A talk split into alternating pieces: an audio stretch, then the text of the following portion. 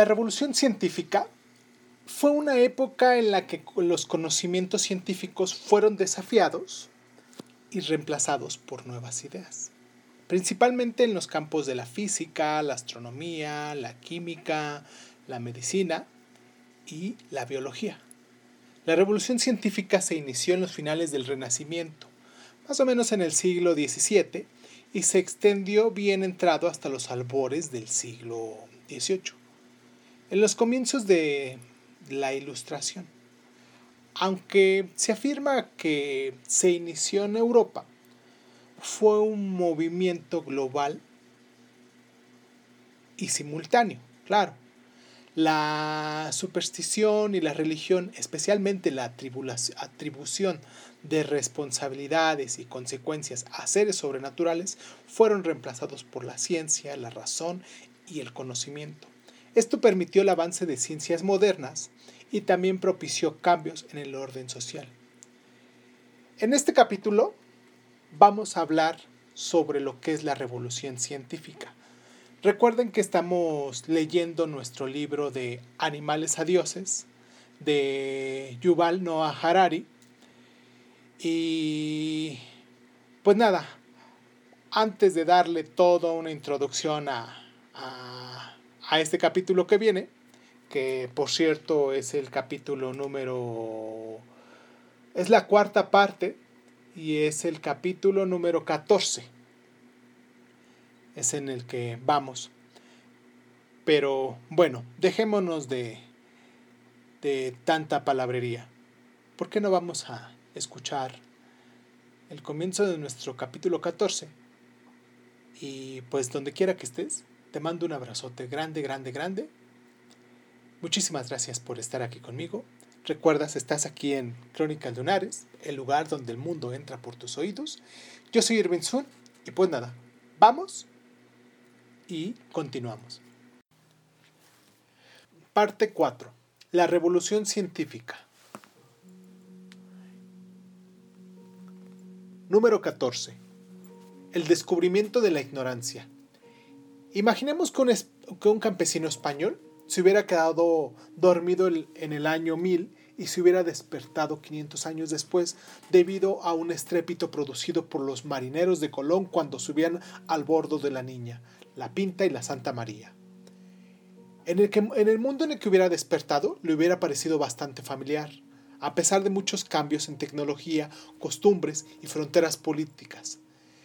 Este Rip Van Windel medieval se había sentido como en casa pero si uno de los marineros de Colón hubiera caído en un sopor similar y se hubiera despertado al sentir la señal de llamada de un iPhone del siglo XXI, se habría sentido en un mundo extraño más allá de toda comprensión.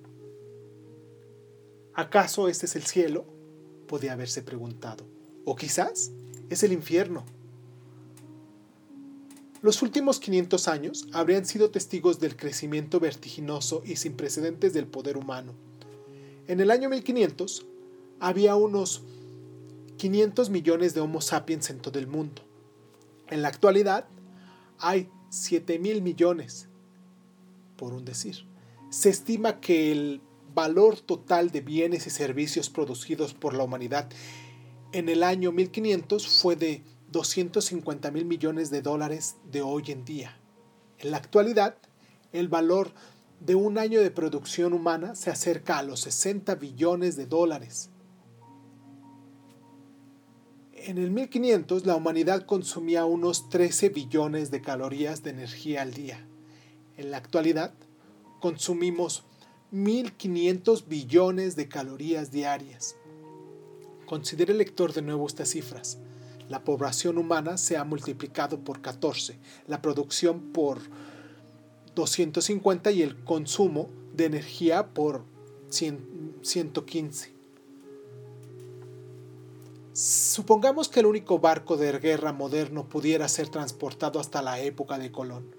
La cuestión de segundos podría convertirse en Antillas a la Niña, la Pinta y la Santa María y después hundir la flota de guerra de todas las grandes potencias de la época sin recibir ni un rasguño. Cinco buques de carga modernos podían llevar a, a bordo el cargamento que transportaban todas las flotas mercantes de, de la época. Un ordenador moderno podría almacenar fácilmente las palabras y los números de todos los códices y pergaminos de todas las bibliotecas medievales y aún así le sobraría espacio. Cualquier banco grande de hoy en día contiene más dinero que el de todos los reinos premodernos juntos. En 1500, pocas ciudades tenían más de 100.000 habitantes. La mayoría de los edificios estaban construidos de barro, madera y paja. Un edificio de tres pisos era un rascacielos. Las calles eran pistas de tierra con surcos, polvorientas en verano y fangosas en invierno, transitadas por peatones, caballos, cabras, gallinas y unas pocas carretas. Los ruidos urbanos más comunes eran voces humanas y animales, junto con el martillo y la sierra ocasionalmente. A la puesta de sol, el paisaje urbano se oscurecía, con solo una bujía y antorcha ocasionales que titilaban en la penumbra. Si un habitante de una ciudad de la época pudiera ver las modernas Tokio, Nueva York o, Mumbai, ¿qué pensaría? Antes del siglo XVI, ningún humano hubiera circunnavegado la Tierra. Esto cambió en 1522, cuando la expedición de Magallanes regresó a España después de un viaje de 72 mil kilómetros. Les habría llevado tres años y había costado la vida de casi todos los miembros de la expedición, incluido Magallanes. En 1873, Julio Verne pudo imaginar el Phineas Fogg, un rico aventurero inglés, podía dar la vuelta al mundo en 80 días. Hoy en día, Cualquier persona con ingresos de clase media puede circunnavegar la Tierra de manera segura y fácil con solo 48 horas. En 1500, los humanos estaban confinados a la superficie de la Tierra. Podían construir torres y escalar montañas, pero el cielo estaba reservado a las aves, los ángeles y las deidades. El 20 de julio de 1969, los humanos llegaron a la Luna. Esto no fue solo un acontecimiento histórico, sino una hazaña evolutiva e incluso cósmica. Durante los cuatro millones de años de evolución previos, ningún organismo consiguió siquiera abandonar la atmósfera de la Tierra, y ciertamente ninguno dejó la huella de un pie o de un tentáculo sobre la Luna. Durante la mayor parte de la historia, los humanos no supieron nada del 99.99% de los organismos del planeta, a saber, los microorganismos. Y esto no era porque no fueran motivo de preocupación por nuestra parte. Cada uno de nosotros porta en su interior miles de millones de organismos unicelulares y no solo como los polizones. Son nuestros mejores amigos y nuestros enemigos más mortíferos. Algunos digieren nuestra comida y limpian nuestro tubo digestivo, mientras que otros causan enfermedades y epidemias.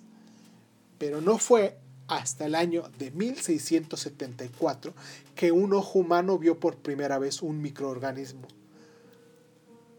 Cuando Anton van Leeuwenhoek echó una ojeada a través del microscopio casero que él mismo había fabricado y se sorprendió al ver un mundo entero de seres minúsculos que se movían dentro de una gota de agua.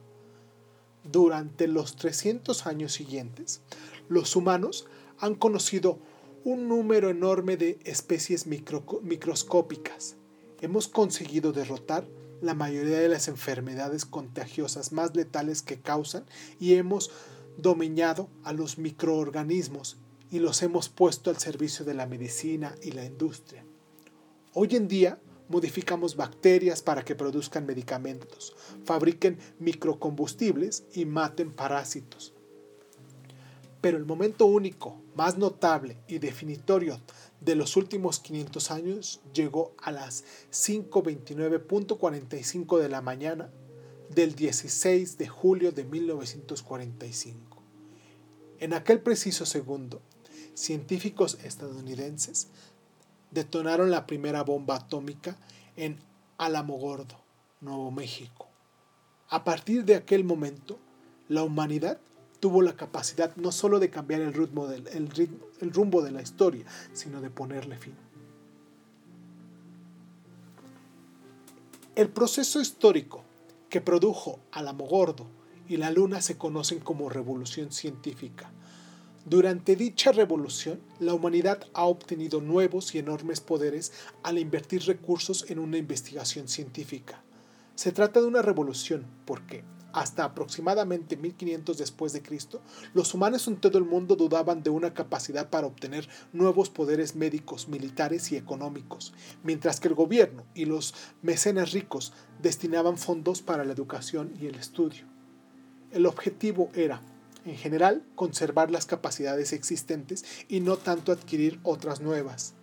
El típico gobernante premoderno daba dinero a los sacerdotes, los filósofos y los poetas con la esperanza de que legitimaran su gobierno y mantuvieran el orden social. No esperaban que se descubrieran nuevos medicamentos, inventaran nuevas armas o estimularan el crecimiento económico.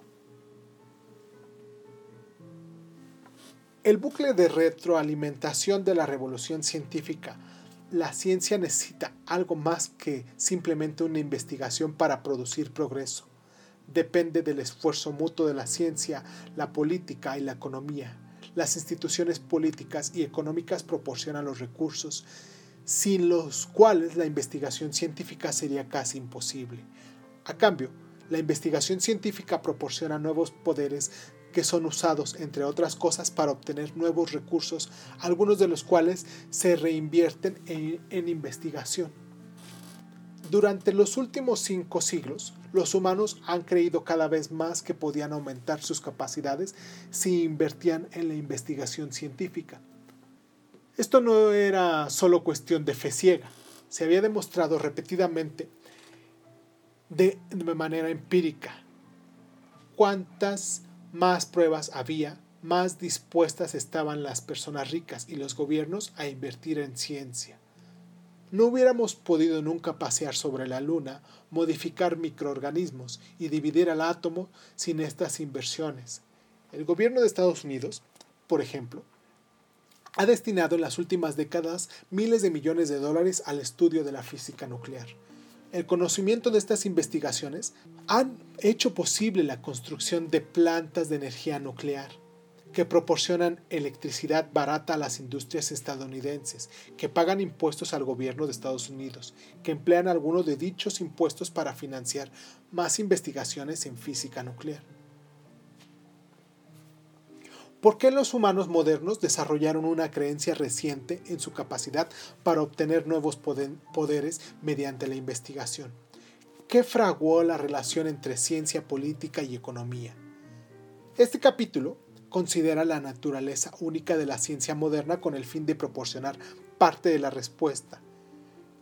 En los dos capítulos siguientes se examinará la formación de la alianza entre la ciencia, los imperios europeos y la economía del capitalismo.